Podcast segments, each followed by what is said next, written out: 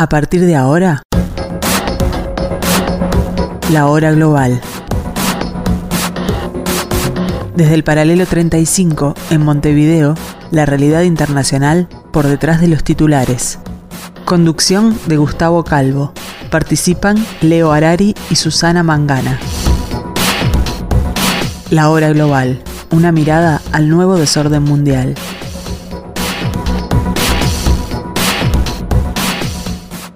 Muy pero muy buenas tardes amigos, bienvenidos a este martes 27 de febrero del año 2024. Se acaba febrero, pero comienza en estos primeros capítulos la temporada eh, número 6 de esto que hemos dado en llamar la hora global.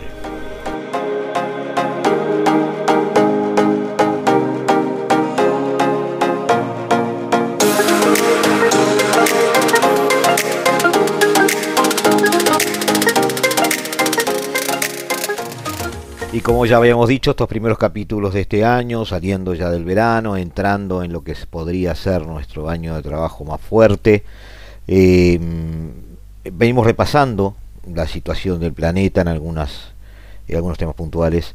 Eh, vamos ahora a abrir la ventana al mundo para ver de cómo, cómo, qué es lo que está sucediendo en estos días, para después empezar a concentrarnos en dos o tres este, aspectos focales en los cuales necesitamos hacer alguna intervención.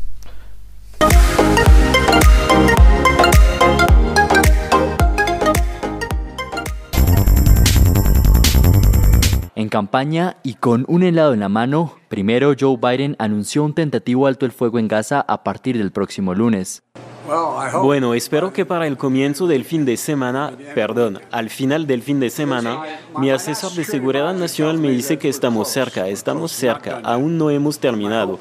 Mi esperanza es que para el próximo lunes tengamos un alto el fuego. Y más tarde, en una entrevista en un programa de televisión nocturno, la esperanza se convirtió en certeza, pero la fecha cambió. El mandatario de 81 años añadió que los israelíes habían dado su acuerdo para no realizar actividades durante el Ramadán con el fin de sacar a los rehenes.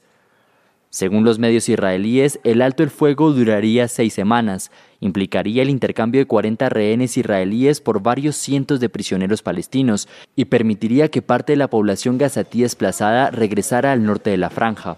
Sin embargo, Israel no ha renunciado a una operación terrestre en Rafah, con un plan de evacuar a los civiles de la zona designada previamente como segura. Es importante entender que sacar a los civiles de un área que va a ser una zona de combate no es algo malo, es algo bueno, y eso es lo que Israel va a hacer. ¿Qué se puede concluir de estas visitas simultáneas? ¿Qué peso le están dando ambos políticos al tema migratorio? Eh, Trump eh, tuvo como parte de su campaña en el 2016, el tema migratorio. Le funcionó muy bien. Sin embargo, en el laboratorio hemos investigado, hemos hecho análisis de las elecciones del 18 hasta la fecha y el tema migratorio no ha hecho que los republicanos ganen elecciones en estados bisagra o en condados eh, con elecciones competitivas. Entonces, lo que quiere hacer Biden con esto es no permitir que los republicanos, que Trump, eh, manejen el discurso de la migración y ir a la frontera, que le critican luego que no va, y estar ahí presente para presentar algunas de sus ideas. ¿Por qué cree usted que ambos hacen esta visita al mismo día y qué implicaciones mediáticas puede tener? Sí, está tratando de, robar la atención de las cámaras para que no las acapare Trump, que también Biden se vea presente ahí. Y Biden, me imagino que llamará la atención sobre esta propuesta de ley que los republicanos habían pedido, había negociado, había cedido mucho terreno los demócratas. Sin embargo, al final, eh, porque Trump dijo que no le parecía, los republicanos se echaron para atrás con esta ley de apoyo a la a la frontera con más recursos. Entonces yo que hablará de esta, de esta eh, contradicción entre los, y tal vez presente nuevas políticas migratorias que esperemos que no sean de tono eh, republicano, de tono antimigrante, sino que sigan siendo eh, opciones para ampliar las maneras legales de entrar a Estados Unidos. Bruselas se encuentra otra vez en el centro del descontento de los agricultores. Mientras se reunían los ministros de Agricultura de los 27, la capital belga estaba bloqueada por cerca de mil tractores.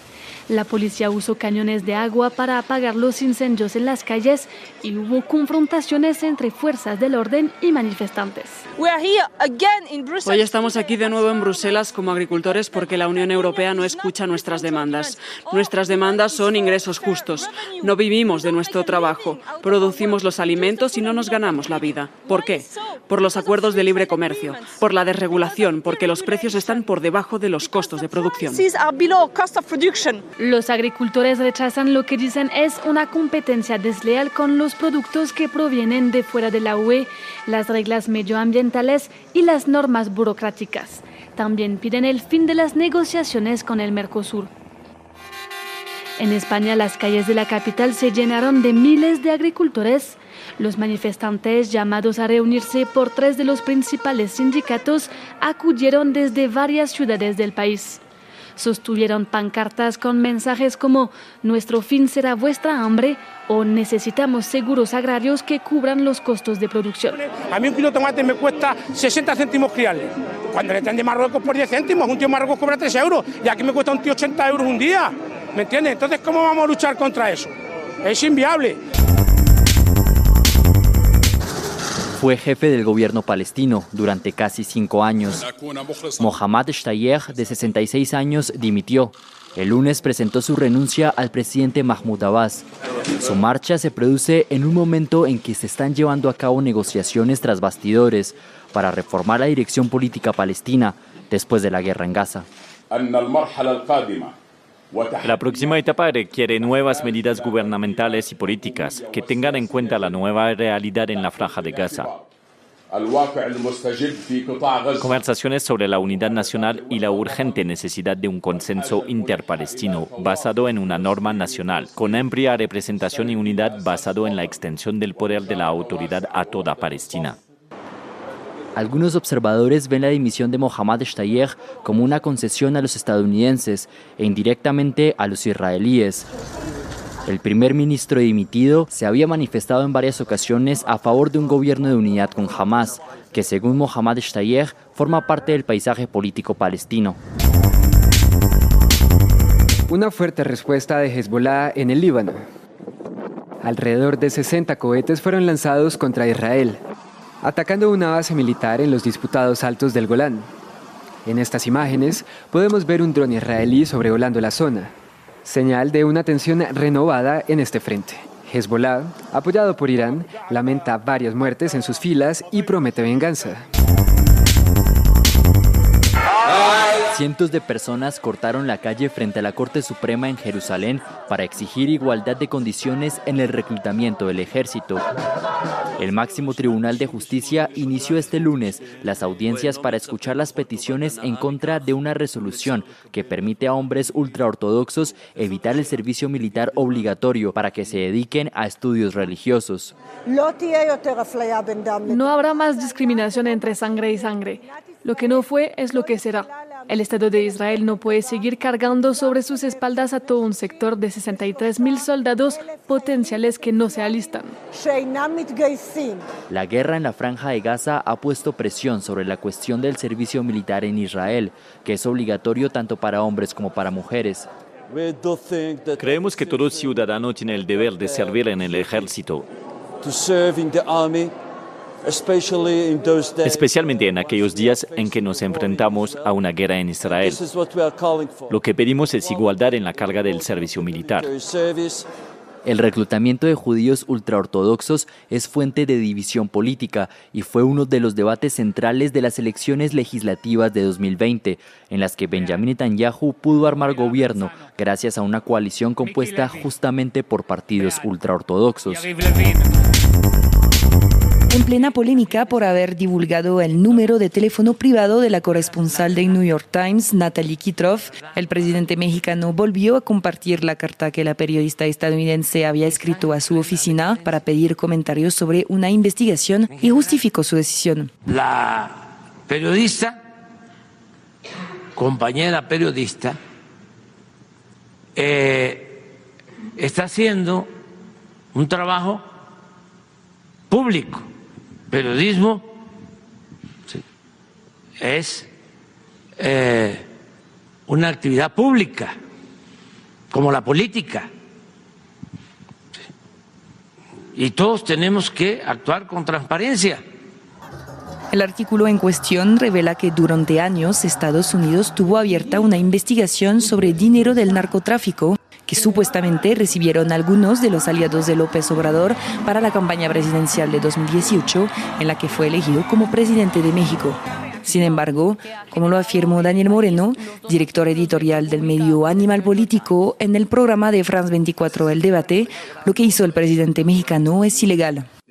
La ley de protección de datos personales eh, le impide difundir el teléfono, en este caso de la corresponsal del New York Times. Nos puede parecer bien, mal o regular el reportaje, nos puede parecer que hay una campaña de la derecha y las presiones de Estados Unidos, podemos argumentarlo como se quiera, pero lo cierto es que esto es una violación a la ley y no hay vuelta de hoja.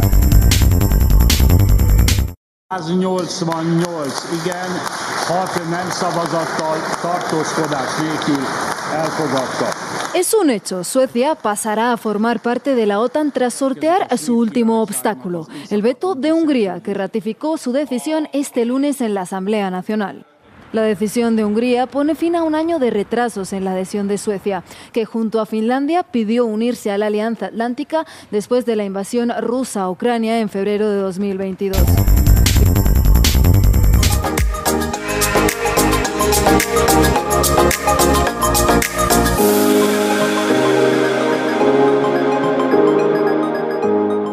Habiendo habido, amigos, varios cuestionamientos sobre, eh, o varios comentarios sobre la situación en Gaza en este momento, esta guerra que parecería eh, tener un final del túnel, aunque, claro, el tema es que no tenemos idea del color de la luz que vemos al final del túnel. Eh, teniendo en cuenta además que durante esta semana se están culminando o van a culminar los alegatos y las opiniones de los países en la Corte Internacional de Justicia de la Haya eh, acerca de la acusación que recibe la operativa israelí, la operativa militar israelí en, Gaza. Eh, es interesante ver un aspecto en el cual eh, vemos que la historia o eventos de la historia o un arrastre de ciertos, no prejuicios, pero sí sentimientos derivados de aspectos históricos, delinea o diseña eh, políticas actuales. Eh, al gobierno alemán le sigue lastrando el holocausto eh, de cara a Israel.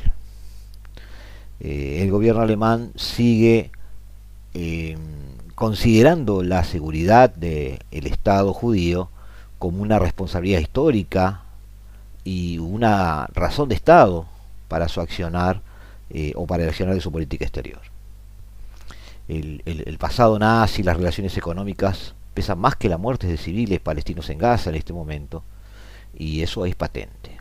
Por eso eh, traigo a cuento eh, una anotación que hace en el portal El Orden Mundial eh, Emilio Ortiz, que es uno de esos columnistas, y que hace justamente referencia a esto, y como me interesó leerlo porque además comparto muchísimo de la visión con que escribe, eh, es, es un curioso, una curiosa situación eh, y una curiosa posición en que el gobierno alemán se ha mantenido.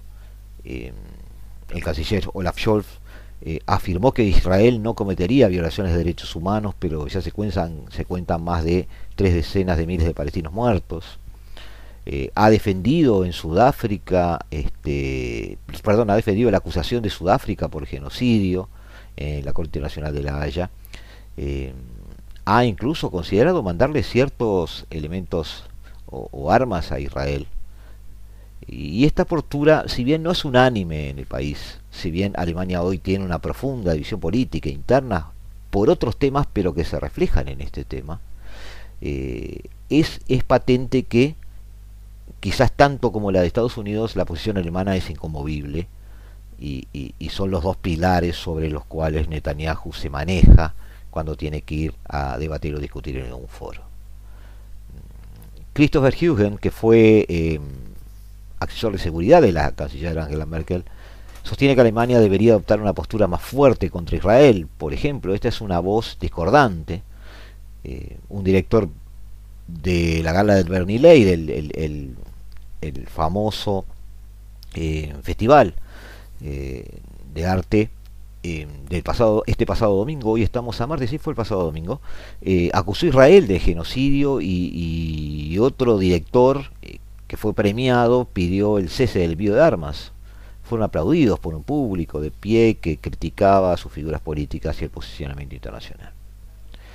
Eh, Alemania ha sido escolta de Israel en las relaciones internacionales, todo, todo se, digamos, se tomó papel, eh, tinta de papel, digamos, o tomó negro sobre blanco en 1952 con el llamado Acuerdo de Luxemburgo, donde Alemania Occidental en ese momento eh, eh, transfirió miles de millones de dólares a organizaciones judías, eh, a infraestructuras sionistas internacionales. Las relaciones entre ambos países tuvieron lugar a mediados de la década del 60 y Alemania fue uno de los principales donantes de armas a Israel para la conformación de sus primeros ejércitos, obviamente junto a Estados Unidos, ¿no? Los envíos se hicieron recurrentes desde los años 90, cuando Israel, eh, cuando, perdón, cuando Alemania ya reunificada eh, pasó a ser de las potencias europeas o de los países europeos la que más aportaba a la modernización de Israel, eh, quizás poniendo ya ahora toda la carne en el asador, habiendo resuelto, entre comillas, sus problemas internos con la reunificación. La seguridad de Israel, como decíamos, se ha manejado como una cuestión de Estado en Alemania. Cada gobierno federal, cada canciller eh, se ha comprometido con la especial responsabilidad histórica de Alemania para la seguridad de Israel. El holocausto sigue sobrevolando las mentes eh, de los políticos alemanes. Eh, Scholz, socialdemócrata, se ha sumado a esta postura, reiterando su apoyo, sobre todo después de los ataques de Hamas, Incluso los verdes y la izquierda han cerrado filas en este sentido.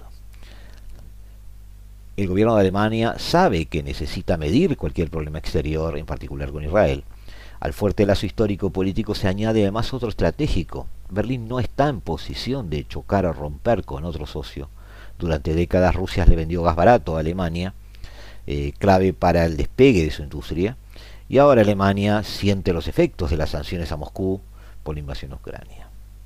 Ese famoso tiro en el pie del cual hemos hablado mucho amigos con respecto a Europa, bueno, pero es muy patente con respecto a la propia Alemania. Em, de todas formas, las relaciones eh, alemano-judías o, germano-judías, como queramos llamarle, no han sido especialmente perfectas, ¿no? Recordemos la masacre de Múnich en las Olimpiadas del 72, cuando la Organización Palestina Septiembre Negro secuestró y asesinó a 11 atletas israelíes en los Juegos Olímpicos, eh, exigiendo la liberación de palestinos en las cárceles que estaban en las cárceles israelíes y alemanas. Alemania, parte de los fallos en seguridad, aceptó sin consultar a Israel este, el acuerdo. Décadas después, eh, la propia Angela Merkel, bajo la sospecha de que el gobierno de Netanyahu en su momento eh, conspiraba con Estados Unidos contra el acuerdo nuclear con Irán, este, apadrinado por Alemania en su momento, eh, dividió las aguas.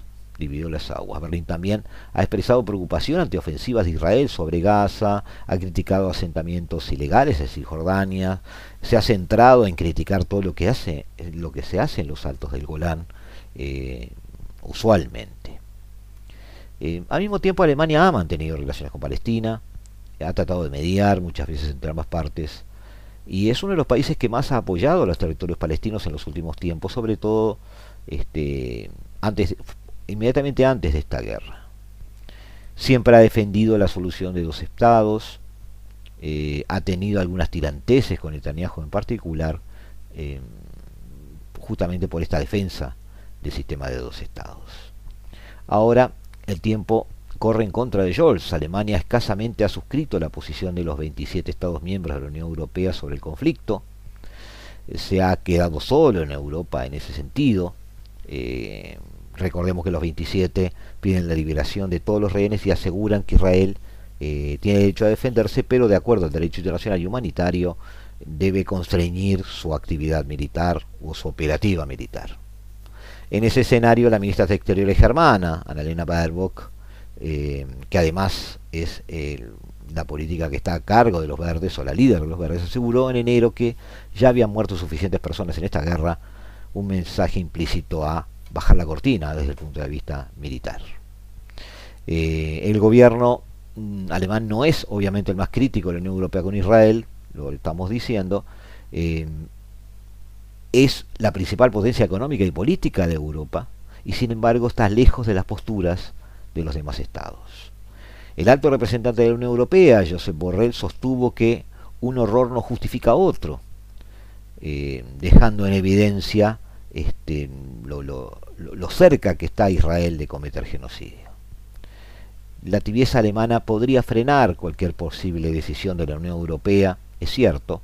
Berlín abre la puerta que se sancione a colonos en Cisjordania, viendo justamente esto, pero no a los responsables políticos y militares israelíes sobre el asedio de Gaza. Esa forma de dividir los temas quizás eh, no lo aleje tanto de la posición de los 27. Tras las dudas iniciales, el bloqueo comunitario ha consolidado su posición como mayor donante externo de Palestina, con una ayuda que se triplicará en el corto plazo. Pese a ser un socio también clave para Israel, la Unión Europea va virando hacia la posición más crítica. Alemania, mientras tanto, trata de equilibrar su responsabilidad histórica con las presiones actuales pero manteniendo el apoyo a Israel se juega su credibilidad internacional y de paso el bloque comunitario. Este juego de equilibrios entre Alemania y, la Europa es muy interesante de ver amigos, eh, justamente en el momento donde Alemania está empezando a tener sus propios problemas, a decidir su propio futuro, y a pesar de que las autoridades políticas alemanas son también autoridades políticas o están ubicados en puestos de responsabilidad de la Unión Europea, Alemania empieza a preguntarse a sí misma, este, más allá de Europa, eh, si yo eh, si ha de alguna manera hecho un análisis profundo de cuál sería su visión de futuro y cuál sería su camino a futuro, más allá de Europa, más allá de Estados Unidos, más allá del resto del mundo. Va a ser muy interesante ver dentro de esta Europa convulsionada, económicamente de rodillas, dependiente de Estados Unidos, eh, ¿qué decisiones toma Alemania? Eh, como ha sido relevante desde hace casi un siglo y medio. Y dentro de ese siglo y medio, dos guerras mundiales.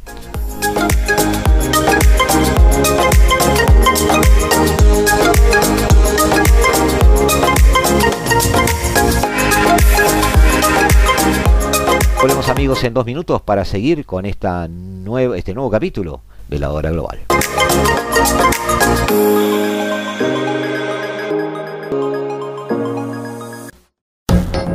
Estás escuchando La Hora Global, una mirada al nuevo desorden mundial. Hace más o menos unos 9, 10 meses, escuchábamos lo siguiente. La Unión Europea ha llegado este miércoles a un acuerdo sobre la reforma de las normas fiscales que regulan el déficit y la deuda. El objetivo es garantizar que las finanzas públicas puedan restablecerse sin poner en peligro la inversión. Ha sido una negociación larga y difícil entre los 27 ministros de Economía de la Unión Europea, que sabían que de no llegarse a un acuerdo, las complejas e inflexibles normas del Pacto de Estabilidad, suspendidas desde hace casi cuatro años por la pandemia y la crisis energética, volverían a aplicarse el año que viene. Las reglas son más eh, creíbles y más realistas porque responden a la realidad del mundo post pandemia eh, la realidad de que ha habido un incremento muy significativo de los niveles de déficit y, y las ratios de deuda de todos los Estados miembros. Un pacto entre Alemania y Francia este mismo martes ha facilitado el acuerdo. La decisión preliminar alcanzada incluye muchas o casi todas de las principales demandas de Alemania, que contaba con un mayor número de aliados que Francia y, por tanto, mayor poder de negociación. Bruselas propone que los Estados miembros tengan su propio ritmo de ajuste durante un periodo de al menos cuatro años para garantizar la sostenibilidad de su deuda. Pero introduce una serie de salvaguardias numéricas, una de ellas basada en la deuda y la otra en el déficit.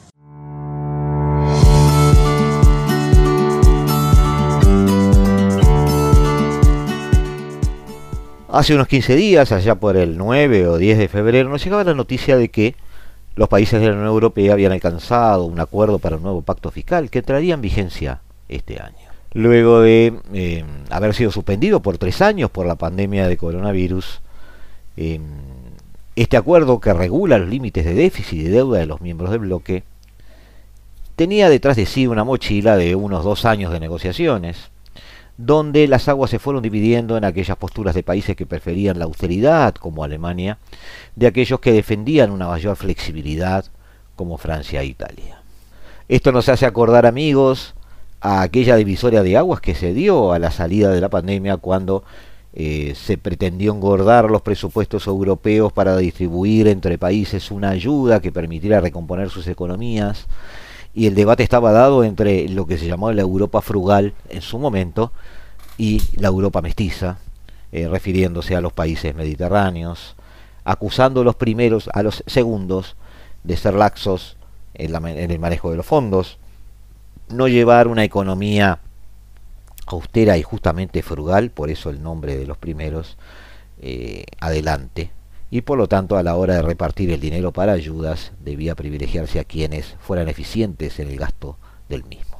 Bueno, hoy sigue habiendo sobre la mesa esa especie de distintas como visiones, distintas formas de ver la realidad, pero de, toda, de todas formas este acuerdo llegó a su fin eh, se, se, mantuvieron esas dos posturas y las dos posturas eh, pudieron parir un texto entre ambos. Eh, ya se había alcanzado un entendimiento básico en diciembre que luego dio paso a algunas redacciones y definiciones que finalmente este 10 de febrero tomaron cuerpo en este nuevo acuerdo concreto, que como dijimos, debería entrar a regir este año. Em, las nuevas este, reglas fiscales contribuirán al equilibrio y viabilidad de las finanzas públicas, según el discurso oficial.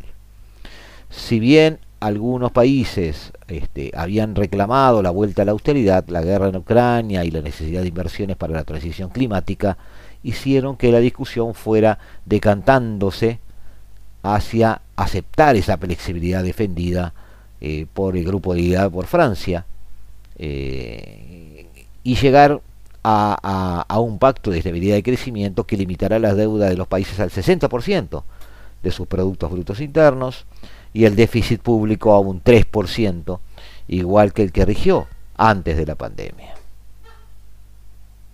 ¿Dónde está la flexibilidad?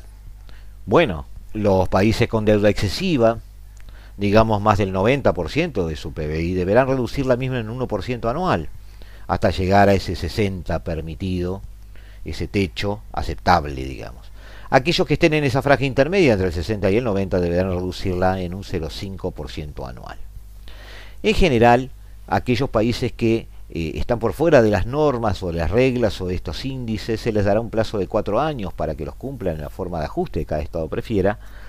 Y aquellos que eh, emprenden reformas o requieran mayores inversiones, se pueden, pueden extender este plazo a los siete años pero teniendo en cuenta esta rebaja del 1% o medio por ciento anual a aquellos que están excesivamente endeudados, no se obligan en realidad los países a que en los 4 o 7 años del pacto de la deuda se reduzca a menos del 60% cualquiera sea su situación, sino que la idea es encontrar una trayectoria descendiente, una tendencia a mediano y largo plazo. Esto deberá ser aprobado por cada uno de los gobiernos nacionales y por la Asamblea de la Unión Europea hasta que se transforme en ley y una vez aprobado cada Estado miembro deberá presentar sus planes nacionales de mediano plazo el próximo 20 de septiembre, los cuales serán revisables en caso de que se presenten circunstancias que impidan su implementación. Eh, la verdad amigos es que esta es una, una norma que tiene muy buenas intenciones, pero que en definitiva la situación actual de Europa no está muy afino, es muy, muy amigable con la implementación a rajatabla del plan. Eh, los países, las flexibilidades siguen de todas formas, porque los países con alta deuda pero que tengan bajo déficit, por ejemplo, se les pedirá reducir el, rojo fiscal por debajo del piso del 3, eso ya lo dijimos, para tener un mayor colchón y responder a los posibles shocks económicos. Em, ¿Qué va a pasar en realidad? Bueno, es lo que intentamos ahora esbozar en el siguiente comentario.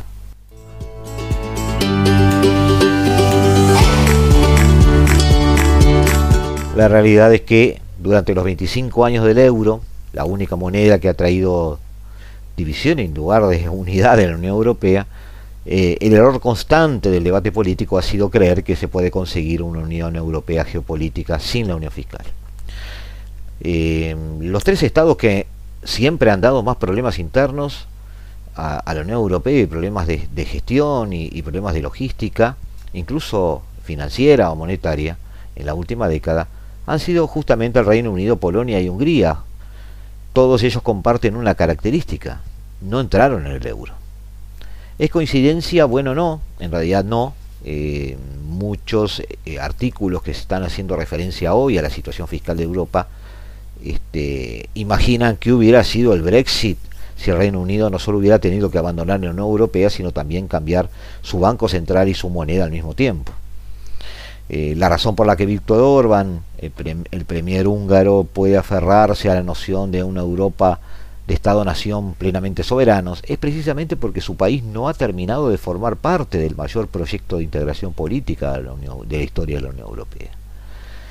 Eh, Tommaso Padoa Schioppa, que fue ministro de Economía italiano, eh, formó parte del Consejo del Banco Central Europeo justo después de su fundación y fue eh, activo partícipe de, de las luchas arduas por la sobrevivencia del euro. Veía en el euro un vehículo geopolítico. Para él la moneda era una cuestión de poder. Eh, el gran experimento para muchos hoy ha fracasado, solo ha tenido éxito en el sentido de que no se ha roto y técnicamente está bien gestionado y es utilizado por la gente. La tragedia de la moneda ha sido que los líderes de la Unión perdieron interés en completar el proyecto de integración económica y monetaria tras la introducción de, la, misma en 1999. Es decir, se introdujo la moneda, pero no se siguió adelante con políticas fiscales y monetarias comunes. en aquel momento era respetable la decisión del Reino Unido de no unirse al euro, Margaret Thatcher era muy efusiva en ese sentido. En Gran Bretaña eh, había una mayor coincidencia, eh, en, las consecuencias de una unión monetaria era algo no deseado. Este, los alemanes negaban un poco esos problemas, reduciendo eh, la razón de ser de una integración monetaria únicamente a la economía. Luego, John Mayer, el primer, primer británico, eh, luchó mucho por su cláusula de no participación en el euro eh, durante la creación, la gestación del eh, acuerdo de Maastricht, el tratado de Maastricht del 91.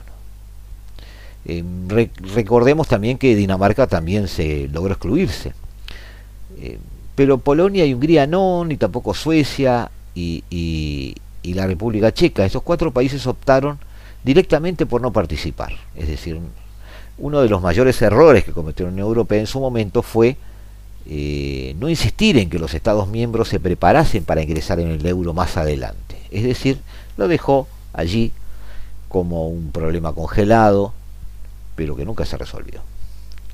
Polonia incluso fue admitida a la Unión Europea a pesar de que su propia constitución le prohíbe adoptar una moneda extranjera. Ahora, se repite aparentemente el mismo error. La cumbre de la Unión Europea de diciembre dio luz verde a las negociaciones de adhesión con Ucrania. La adhesión al euro ni siquiera se ha tenido en cuenta en esas conversaciones, como no se hizo hace 20 años. Con Ucrania como miembro de la Unión Europea se encontraría con otra Hungría y otra Polonia, es decir, países que la integran pero no comparten su moneda. Eh, después de la experiencia que ha tenido hasta ahora, eh, nos parece que sería sumar problemas o generar problemas más allá de la entrada un poco forzada de una Ucrania a la cual hoy la prioridad es defender, pero nadie pone el foco, nadie pone el énfasis en los problemas internos de gestión que puede tener la Unión Europea con Ucrania dentro de ella. Eh, además, dentro de la propia eurozona, eh, no todo es lo mismo. Eh, en 2015, recordemos, Grecia jugó con el Grexit en su momento durante un tiempo, pero se retiró al borde, del borde del abismo a pesar de que eh, Alexis Tripas, el, líder griego de aquel momento muy, muy mediático, había logrado la mayoría de los votos en contra de las medidas de autoridad de la Unión Europea en un referéndum. Tres años después, un gobierno italiano populista, recién elegido, se planteaba eh, una moneda paralela e incluso hizo preparativos para hacerlo. Hoy en los Países Bajos, luego de este giro político, eh, se podría darse que se convierta en una fuente de perturbaciones incluso más grandes. Gerd Wilders, el, líder del ultraderechista Partido por la Libertad, ganador de las elecciones en noviembre por goleada, eh, que aún no ha formado coalición, está en esa gestión o en esa visión. Aún así es muy probable que se convierta eh, en el próximo ministro holandés con ese problema sin resolver. Pero no es muy afín a formar parte de la manada o de una manada cualquiera.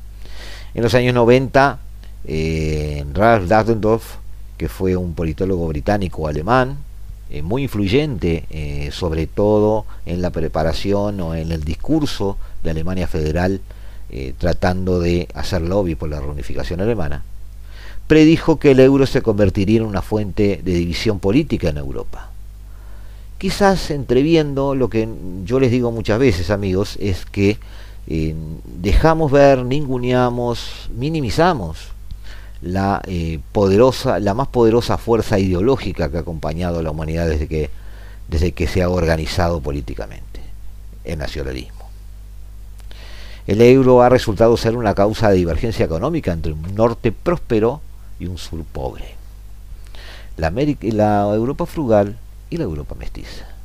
El sistema bancario de la eurozona está más fragmentado hoy que hace 25 años. Francia e Italia han registrado déficits presupuestarios persistentemente superiores a los de Alemania durante largos periodos, por distintas razones. Una de las muchas consecuencias políticas de la divergencia económica es la creciente reticencia de los alemanes, por ejemplo, a aceptar instrumentos de deuda conjuntos, o incluso programas conjuntos financiados con deuda como el Fondo de Recuperación durante la pandemia del COVID. A medida que se retroalimenta la divergencia de los estados, la ventana para la unión fiscal se está cerrando. Un sistema bancario único, un mercado de capitales único, una deuda pública única, habrían sido eh, requisitos previos para soñar esa unión, eh, Unión Europea geopolítica. No insistieron en ello, fue una decisión política. Eh, hoy entonces no podemos hablar de una Unión Europea plenamente integrada. Entonces no vale la queja, fue parte de la estrategia. Eh, hoy se habla mucho en, Europa de geopolítica como requisito para convertirse en un actor global competitivo. Hoy se habla mucho de que, empobrecida, de, de rodillas económicamente, ninguneada políticamente, la Unión Europea podría solamente unida y como conjunto aparecer en el radar de los países o grupos de países relevantes en el nuevo orden mundial tendría que poder desplegar su moneda como instrumento de política exterior, igual que lo hace Estados Unidos con el dólar. También habría que abandonar la idea de que los países de la Unión Europea, varios de los cuales tienen menos población que algunos condados británicos, por ejemplo, deban gozar de pleno derecho de veto en la política exterior. Pero esa es otra discusión. Lo cierto es que eh, durante todo este tiempo la Unión Fiscal Europea buscó tomar cuerpo. Hay ahora un acuerdo que vamos a ver si se cumple, donde eh, Bruselas dice, es decir, la burocracia eh, gubernamental europea dice que ha resuelto el problema. Em, y bueno, vamos a ver si eso realmente sucede. Pero la idea es que mi sensación es que no va a suceder en el corto ni mediano plazo. Eh, como tampoco hará realidad la Unión Europea sus ambiciones geopolíticas. Eh, quizás una cosa esté dependiendo de la otra.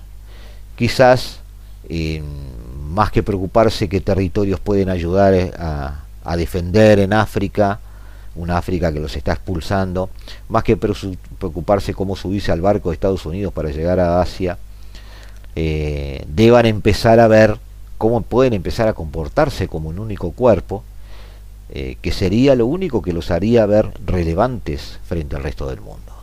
Eso quizás pase por ordenarse fiscalmente y empezar a tener una moneda que represente algo, que representa una unidad monetaria o fiscal, cosa que hasta ahora no ha sucedido. Volvemos en unos minutos amigos y terminamos o intentamos redondear este nuevo capítulo de la sexta temporada de La Hora Global aquí en el 1170M de vuestro dial, aquí en la tarde de Radio Mundo.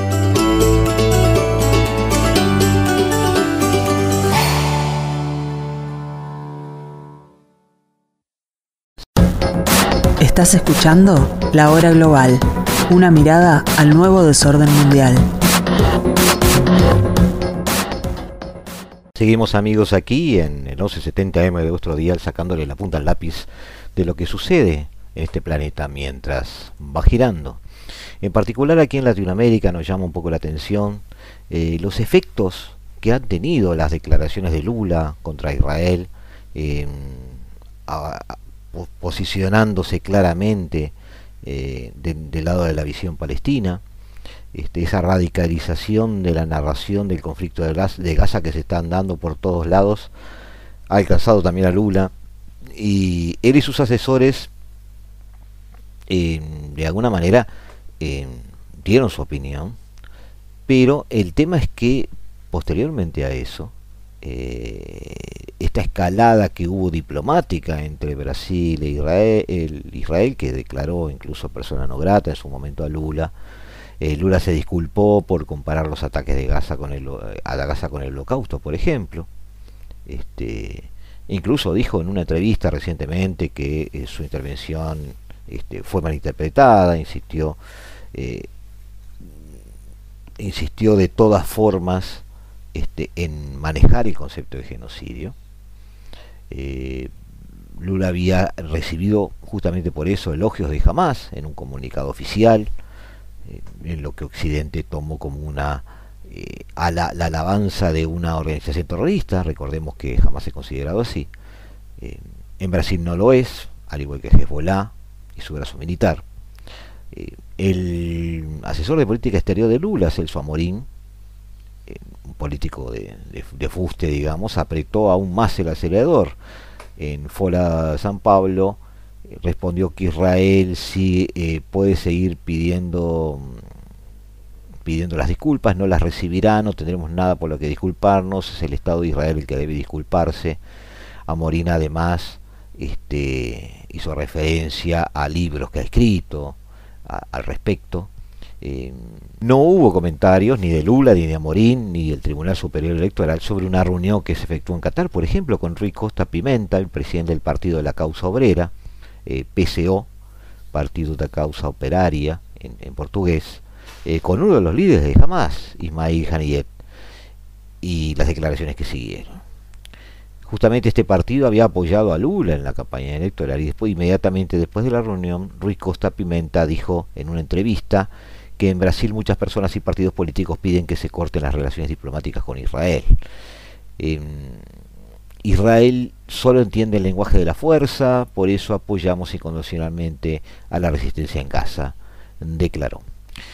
Eh, todo esto, amigos, eh, ha empoderado mucho a algunos extremistas que se han sentido autorizados a cruzar una línea roja eh, siguiendo el espíritu del presidente.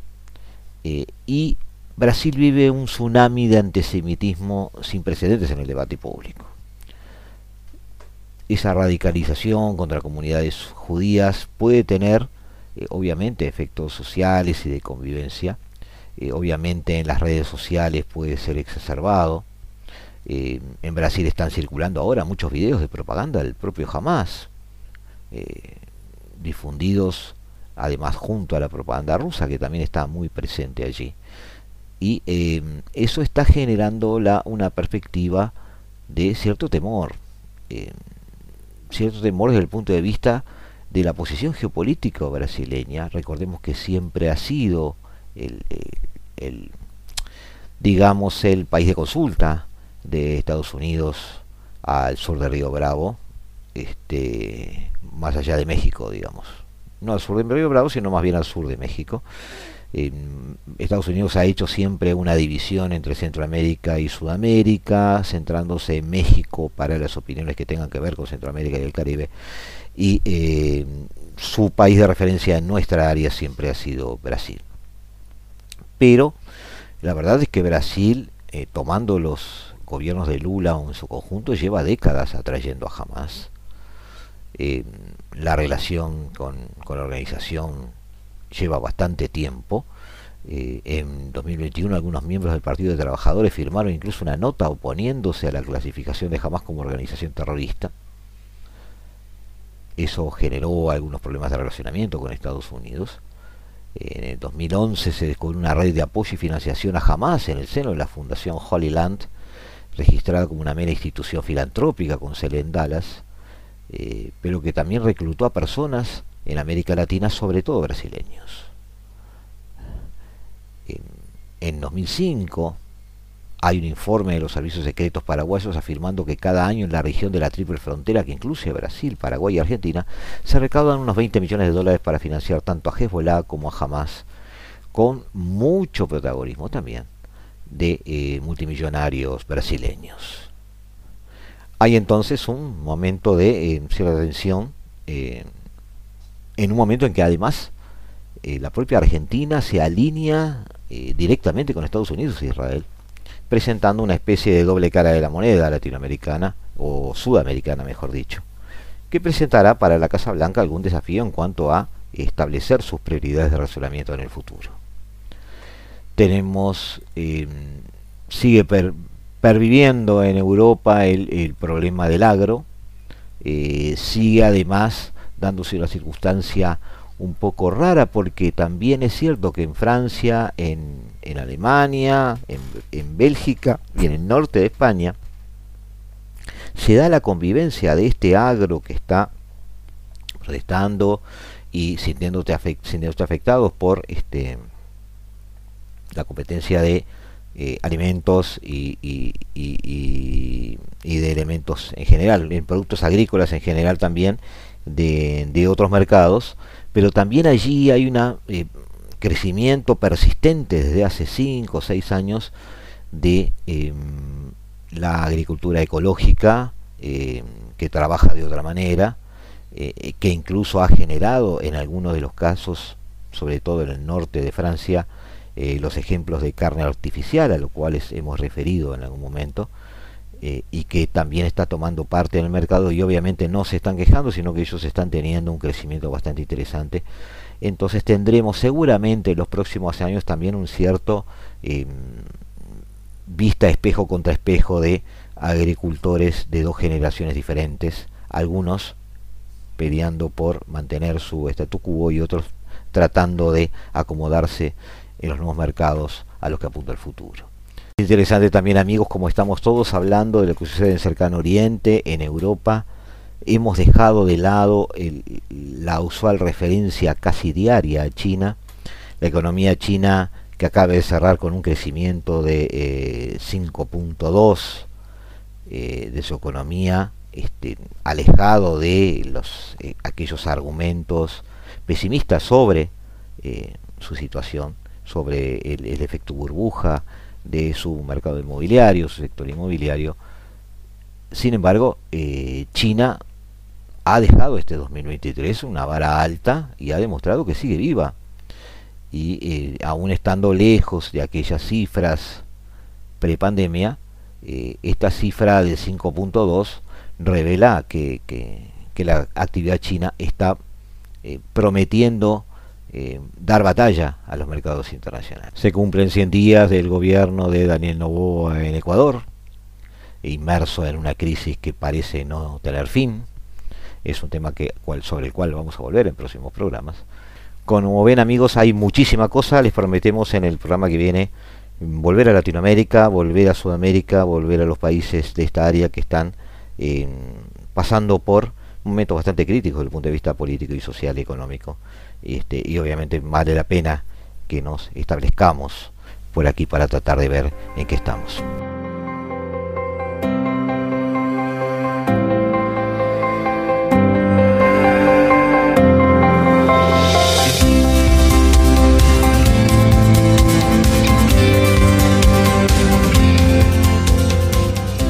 De nuestra parte, amigos, les agradecemos otra vez la comparecencia de ustedes en, estas ondas, en el 1170 de Modo Dial, y nos despedimos.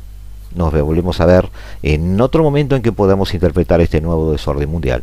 Desde aquí, desde el paralelo 35, desde el 1170 de Modo Dial, desde la hora global. Desde el paralelo 35, la hora global. Martes y jueves a las 15 horas. Repite a las 21 horas.